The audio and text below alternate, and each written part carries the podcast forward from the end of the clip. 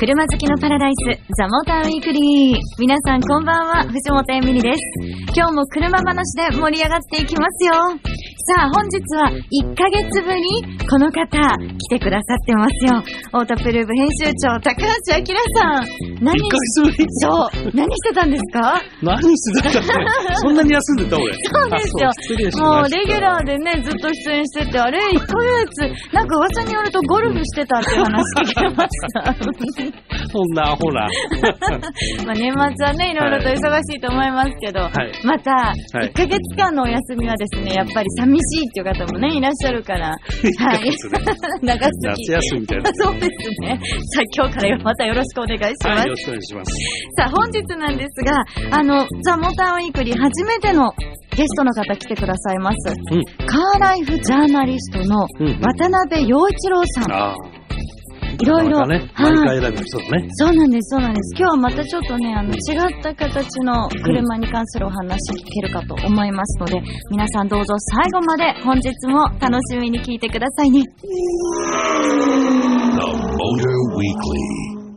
はい、早速本日のゲスト、カーライフジャーナリストの渡辺陽一郎さんです。よろしくお願いしはい、ますよろし。くお願いします。はじめましてですよね。はじめまして、そうですね。はい。ですので、あの、まずはですね、ちょっとこう、プロフィールから簡単に皆さんにもね、ご紹介させていただきたいなと思うんですけど、えーっと、どこから行きましょうか？うーん、いろんなプロフィールいただいてますけど、あ、自動車購入ガイド誌の編集長さんをされていて、はいで、えっと、40歳で、こう、カーライフジャーナリストさんということでフリーランスに転向。なんか40歳何かあったんですか？別に大したことはなかったんですけど、まあ、ちょっと節目かなというのがあってまあでも、モータージャーナリストじゃなくて、カーライフジャーナリストって言ってるところがあるから、やっぱり内容的に話してもらう内容がね、うん。あの、自動車生活に密着した話が多いのかなとは思うんですけど、あ、確かに。あの、なんかね、私、あの、サイトを読んでたら、渡辺さん、読者の皆様に怪我を負わせない、損をさせないこと、これが最も重要なテーマだっていうふうに書いてらっしゃったんですけど、はい。これってなんかズバリ伺っちゃうとどういうことなんですか、はい。まず、あの、自動車の場合ですね、えーとてもお便利でで快適に使える素晴らしい商品だと思うんですけれども、まあ、ご存知のように、えー一つ間違うとですね、そうすると交通事故が発生して、それでまあ人が傷ついたりしてしまうということがあります。でそれが一番自動車にとって大きな欠点なので、そこはまずきっちりと、えー報道していかなきゃいけないなと。ですから、まあ、安全装備がついていたりとか、あるいはついていたりついてなかったりですね、その辺とかきっちり見せていかないといけないなと。うんあと、視界なんですけれども、最近後方の見にくい車というのが非常に増えているんですが、えー視界についても、えー安全、つまり怪我をするかしないかというところで非常に重要な要素になってくるので、そこのところもきっちり報道していく必要があるだろうと。それとあともう一つ、あの、損をさせないことというのは、まあ、自動車は、まあ、高額の商品ですので、間違った買い方をしてしまうとですね、はい。えーあ、この車失敗しちゃったなということになると、かなり損失を被ってしまうので、まあ、なるべくそうならないように、きちっとした車の選び方を、まあ、ガイドしていかなきゃいけない。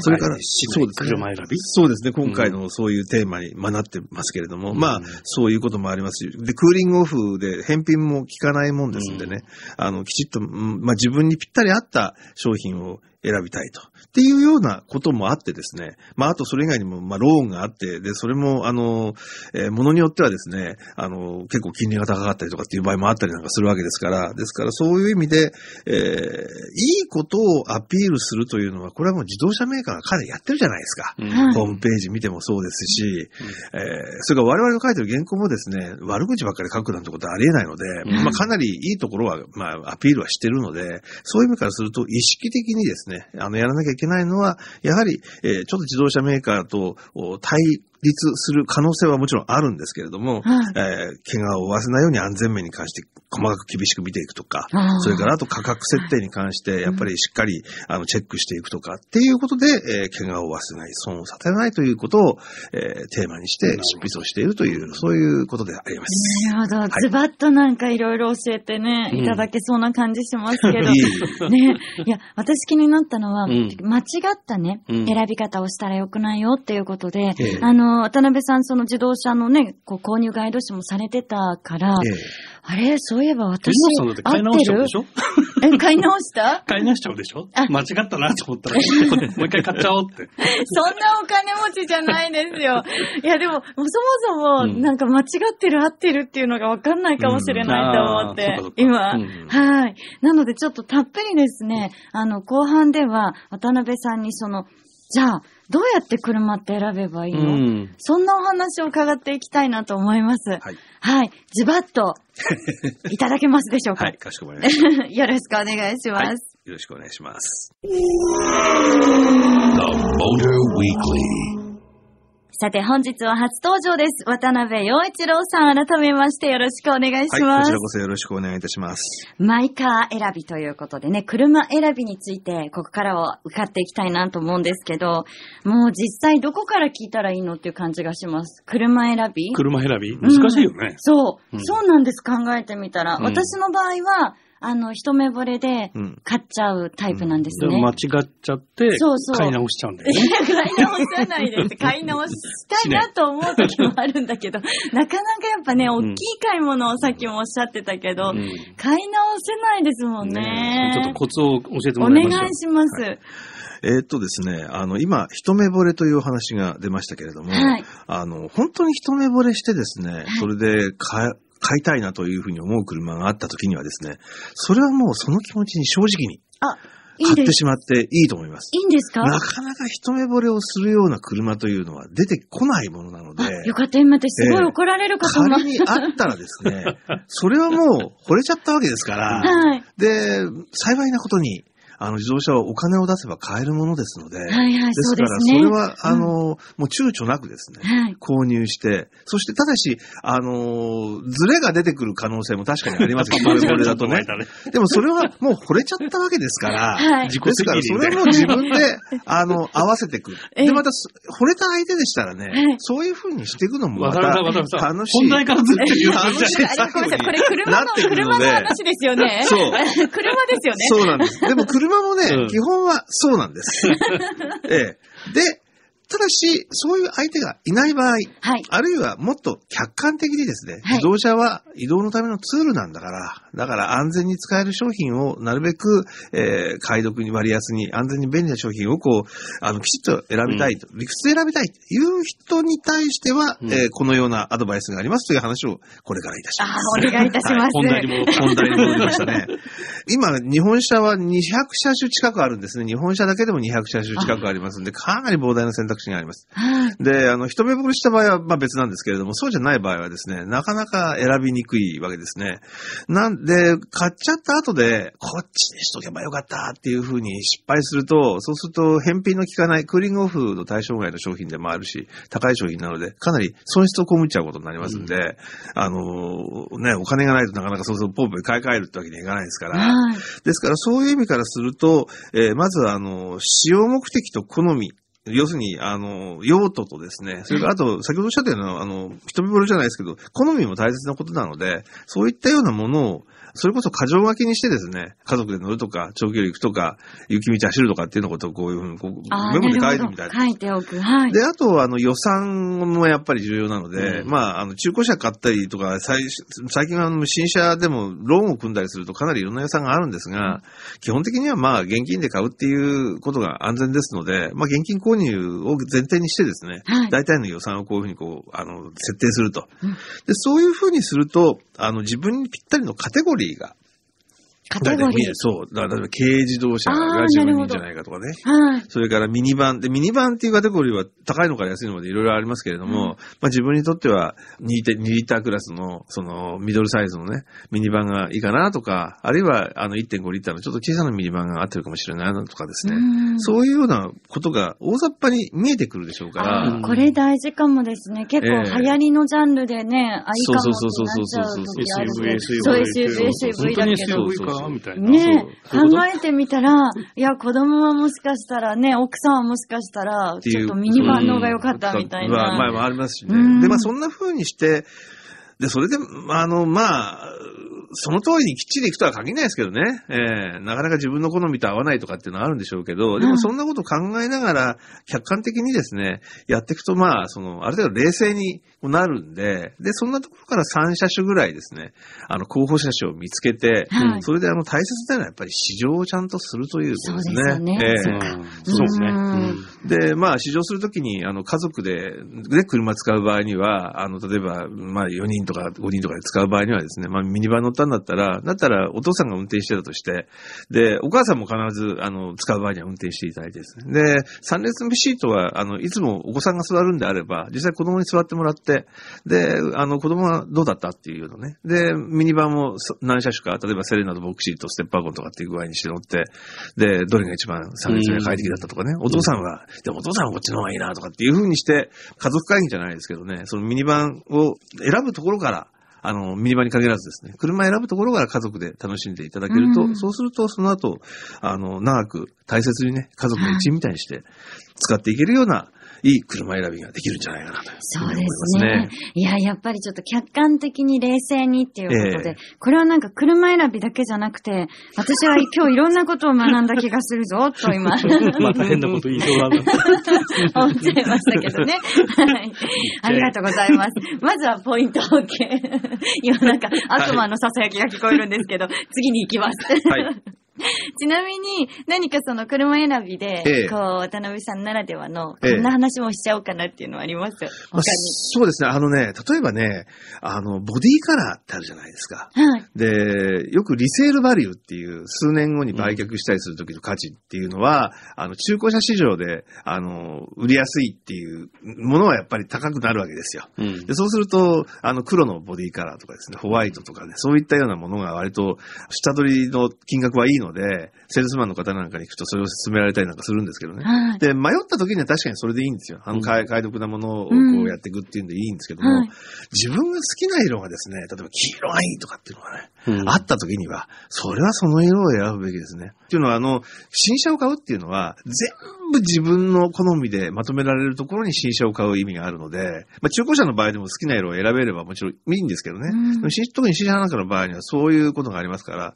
で、例えば、あのーリセ本当は黄色が欲しかったんだけど、リセールバリューのいい黒を選んだとするじゃないですか。で、たまたま街中でですね、その自分の乗ってる車で黄色のボディカラー、すれ違ってですね、やっぱりあの色々かっこいいよな、あれにしときゃよかったなっていうふうに思ったら、そしたら、それ新車を買った楽しさが半減されてしまうので、多少リセあのリセールバリューが損になってもですね、好うんきなものを優先させる。だから、先ほどおっしゃったあの、一目惚れというのはとてもいい言葉なんですね。うんええ本当に自分の好みのものがあるんだったら、まずはそれを優先させる。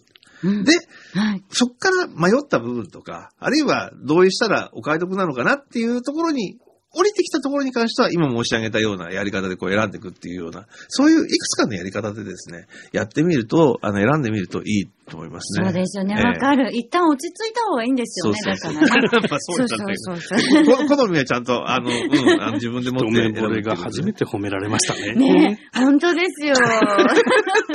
あれ、車の話ですよね。そうそうそうそうそう。そうそう。はいただなんかこう考えると、せっかくだから、こうコスパの良いええ。車みたいな、そういうものもあったりするんですか？そうですね。ですから、コスパっていうのはコストパフォーマンスで、そう、ちょっとなんか、まあ、うん、あのね、うん大きい話になっちゃうかそうですね。もですけど。まあ、あの、まあ、要は、機能とかね、装備に対して価格の割安な車というものが、まあ、一般的に言うと、まあ、自動車に限らずですけども、まあ、コスパがいいとかっていう表現になりますよね。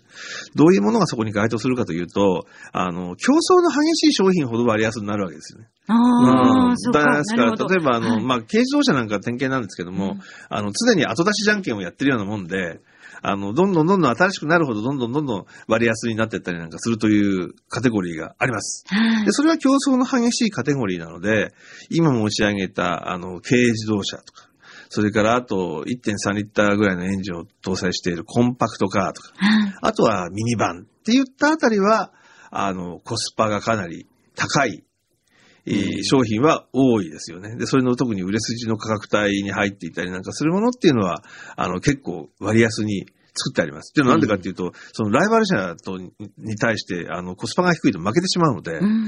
で、しかもそういったような車というのはですね、あの、奥様が購入の決定権を握っていることがやっぱり多いですね。はい。で、さらに、まあ、あの、私筆頭に、男性が弱くなりましたんで、あの、週2日しか使わないでしょっていうふうに言われたら、わかりました、あの、好きなもの選んでくださいっていう話になるんで、そういうようなこともあってですね、はい奥さんが主導権を握る車っていうのは非常に、あの、コスパをやはり、うんあの、重視して作ってあります。で、非常に、あの、よく研究して、はい。あの、皆さん買ってらっしゃいますんで、まあ、こっちはね、そういうものをこう分析するのが仕事なわけですけど、ほぼそれに沿ったような売れ方になってるんで、ですから皆さん本当にきちっとね、見て買ってらっしゃるなと。っていう話になると、自動車メーカーの方もきちっと見る人が相手なので、うんあの、本当に割安なものを出してきてるなっていうのはありますね。そっか。ですから今はまはいあ割と差がついてるのは安全装備とかで結構差がついてるので、えーですからまあなるべく安全装備が先進的なもので、それで、えーまああの中級くらいのものっていうのが、まあ、結構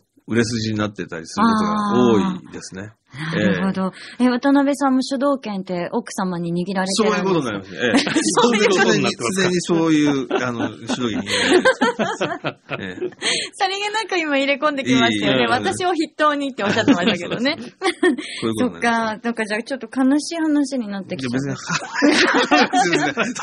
うそうそういう風になってるのが、あの、結構は、家計がちゃんとやってきますからね、そういうの、ね。そうですね。そうそうだ、いい話ですよね。しそうそうそうそうっかりしっかりそう。そう。ね。はい。ということで、ちょっと車選びはい。についてね、伺いましたけれども、渡辺さん、この後もはい引き続きよろしくお願いしはい。よます。ろしくお願いします。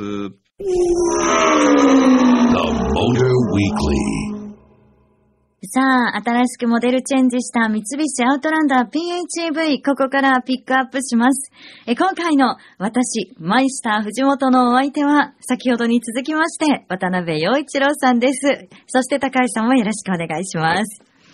はい。よろしくお願いしまます。はい、何ですか？二人とも今間がありましたけど。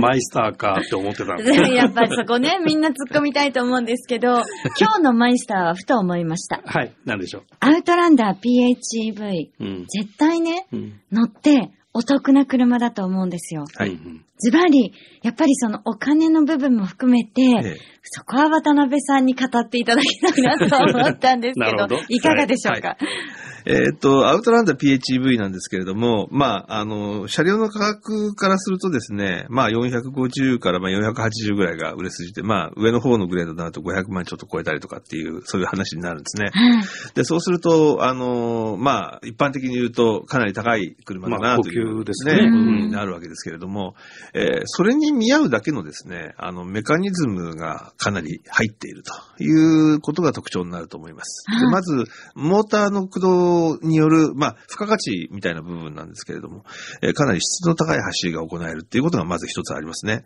それとあと、まあ、あの、充電が可能で、で、しかも、まあ、その充電された電気を使ってですね、60キロぐらいは走れますんで、うん大概の近距離であれば、エンジン駆動させないで、はい。あの、充電された電気だけでですね、走ることもできてしまうとうん。いうところを考えるとですね、まあ、えー値段としては400万円を超えてますから、決して安い買い物ではないんですけれども、でも、車好きの人が新しい自動車の先進技術に触れたいなということで、ちょっと頑張ってですね、買ってみると、そうすると、あの、その満足度っていうのは十分あるし、うん。それからあと、えー安全性も高いですから、まあ、それに見合うだけの、えー価値は得られるんじゃないかなということはあると思いますね。ああ、はい。なるほど。なんかすごい、もっともっとチャリンチャリンっていうお話が出てくるかと思いきや、ね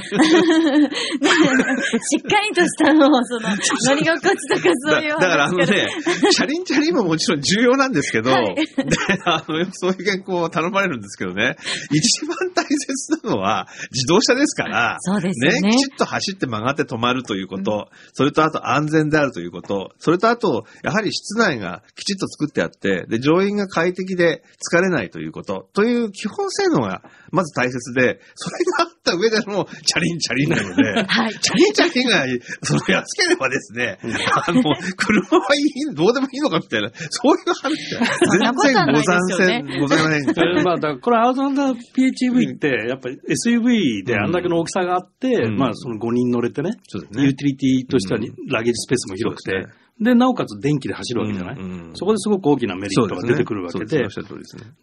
あの、新車の購入の段階で免税もね、ええ。あの、取得税、重量税は免税になるし。そうですね。うん。取得税、重量税もいいですね。それであと重量税も3年後に車検を受けるじゃないですか。うんその時も、あの、重量税は免税あになったりなったりするので、うん。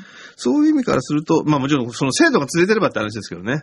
あの、最近どうなるかわからないんであれなんですけど、制度が続いていたとすれば、そういうことになります。うんはい。あとあの、電動車両サポートっていうのがこの車ついてるって聞いたんですけど、うんうんうんそれはどんなものなんですか？そうですね。これは、あの、まあ、お金を、あの、一定額支払うとですね、そうすると、割安に、あの、急速充電器が使えたりというような、そういう、まあ、まあ、電動車両ならではの、えーサービスが受けられるサポートというのを、あの、三菱自動車の方で実施しているという、そういうことですね。うん。これはもう渡辺さんお得ですか？そうですね。まあ、使い方によって、全部自分の位置で充電したりっていう話になったりするとですね、そうすると、あの、急速充電器使えたりとかっていうメリットが減ってくるたりっていうこともありますけど、でそれ使わなかったらね。はい。だけど、あの、ある程度出先で、あの、充電したりということをされてる人にとってみると、そうすると、えー選ぶ価値はそれなりにあるんじゃないかなというふうに思います。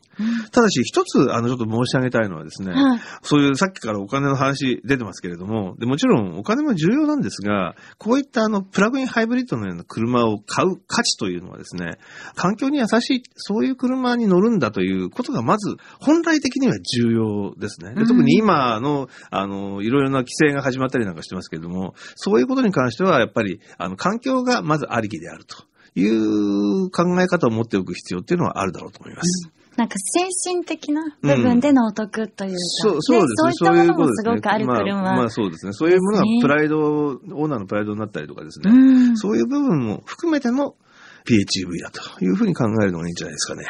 はい。ありがとうございます。え本日のゲスト、ここまでは渡辺陽一郎さん来ていただきました。ありがとうございました。はい、どうもありがとうございました。お送りしてきました、ザ・モーターウィークリー、いかがでしたでしょうか？初めての渡辺陽一郎さんゲストに来てくれましたけど、いや、私、実はあの、渡辺さんの書いてらっしゃる、こう、税金のね、車の税金のなんか記事とかを読んで、うん。あ、なるほど、こういうことだったのかって勉強になったこともあって。っていうのもあったんですけど、ん。なんかすごいこう、お金の方みたいなイメージがついちゃってますよね。そんなことないんですよね。そうそう、だから、なんだろう、イメージとしてはさ、その、車のことをね、究極の移動のツールだっていうような言い方をしてたでしょ、はいだから、ああ、そうなんだ。だから、移動するためのツールをどういうふうに賢く買うかうんっていう観点でいろんな車のことを見てるのかなと思ったけど、最終的に話聞いてたら気に入った車買いなさいって話だったもんね。面白い。そうですよ。やっぱ車好きなのね。いや、好きなんだと思います。今日はそういうね私、うん、車の話なのか、なんか人生の相談をこう、受けて教えてもらってるのかなたの。受け取り方の問題です。そうですね、は。はいい皆さんはいかがでしたでしょうか？皆さんからのメッセージお待ちしてます。そう。ちょうどですね、来週のこの放送は、はい。メッセージスペシャルをやりたいと思います。メールじゃんじゃんください。送ってくださいね。もうあの、今年1年を振り返って、こう皆さん気になったことだったりとか、もうほんと何でも構いません。ぜひ皆さんからのメッセージ、あの、わからないことに関しては高橋さんが何でも答えると今言っておりますので、いいえ。そんなこと言わないでください。まあちょっとみんなでね。あとね、藤本さん、物忘れが激しいですからね。なるべく詳しくメールに書いていただかないと何のことか忘れちゃってるケースがあるから。そうなんですよ。ありがとうございます。そう。できれば、あの、具体的に書いていただけると、あの、私に関しては嬉しいです。ハードル高いなって感じですけどね。ハでも皆さんぜひメッセージお待ちしてます。よろしくお願いします。メールアドレスは tm.fmyokohama.jp ザモーターの頭文字 tm に続いてアットマーク f m 横浜 j p でお待ちしてます。ザモーターウィークリーお相手は藤本エミリとオートプルーブ編集長高橋明さんでした。また来週,、また来